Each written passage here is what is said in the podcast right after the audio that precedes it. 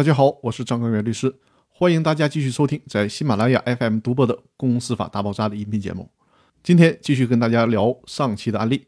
起诉要求公司分红一个套路很深的真实案例。第二部分，我们先来简单回顾一下上一期提到的案件情况。有一个房地产开发公司，这个房地产开发公司有两个股东，分别是叶某持股百分之五十二，陈某持股百分之四十八。但是叶某和陈某之间私下里又签订了一个补充的股东协议，协议当中约定叶某享有分红权是百分之四十二，陈某享有分红权是百分之五十八。叶某利用自己持股百分之五十二的控股权优势，形成了一份公司分红的股东会决议。这是上期的案情简介。那股东叶某拿到了这个分红决议，接下来做的是什么呢？接下来叶某就给房地产公司发了一份律师函。要求房地产公司向叶某支付二百六十四万六千零八十元的分红，在公司股东会决议当中确定叶某可以得到的分红是三百三十万七千六百元。叶某在这个律师函当中主动扣除了应该由公司代扣代缴的百分之二十的个人所得税，所以说得出的金额就是公司应该向叶某支付二百六十四万六千零八十元。怎么样，叶某够讲究吧？那面对这样的分红决议，股东陈某肯定是不同意的，因为根据叶某和陈某私下签订的补充协议约定，陈某应该获得的分红是百分之五十八，而不是百分之四十八。我个人猜测，叶某应该是不能掌握房地产公司的财务控制权，所以说随后叶某将房地产公司起诉到了法院，要求房地产公司履行这个分红决议。到这里，大家应该看出来叶某的套路了吧？如果还没有看出来，我先说法院的判决。最后，我再为大家总结叶某在这个案件当中深深的套路。这个案件的原告是叶某，被告是房地产开发公司，第三人是股东陈某。这个案件一审法院认为，房地产公司的这个有关分红的股东会决议在程序上是完全合法的，没有任何瑕疵，所以股东会决议是合法有效的。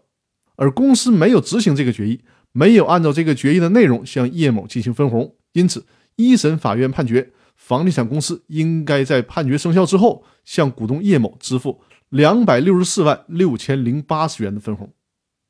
公司和陈某都表示不服，提起了上诉。房地产公司和第三人陈某的主要上诉观点是，叶某不应该得到百分之五十二的分红，因为陈某和叶某之间有股东的补充协议，陈某应该得到的是百分之五十八的分红，而叶某只能获得百分之四十二的分红。所以说，公司拒绝履行这份股东会的决议。二审法院判决认为，叶某和陈某之间签订的股东补充协议合同相对人是叶某和陈某，合同只能在叶某和陈某之间具有约束力，对房产公司不具有约束力。所以说呢，现在房地产公司说股东之间有特别约定，所以呢，房地产公司不按照持股比例分红，而是按照股东之间的约定分红，这个观点法院是不支持的。因为在房地产公司的公司章程里面明确写的是，叶某享有的分红权是百分之五十二，陈某享有的分红权是百分之四十八，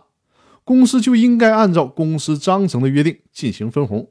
至于股东和股东之间另外有的约定，那是股东之间自己的问题，与房地产公司无关。房地产公司不能用这种股东之间的约定作为抗辩的理由。所以说呢，二审法院驳回了上诉，维持原判。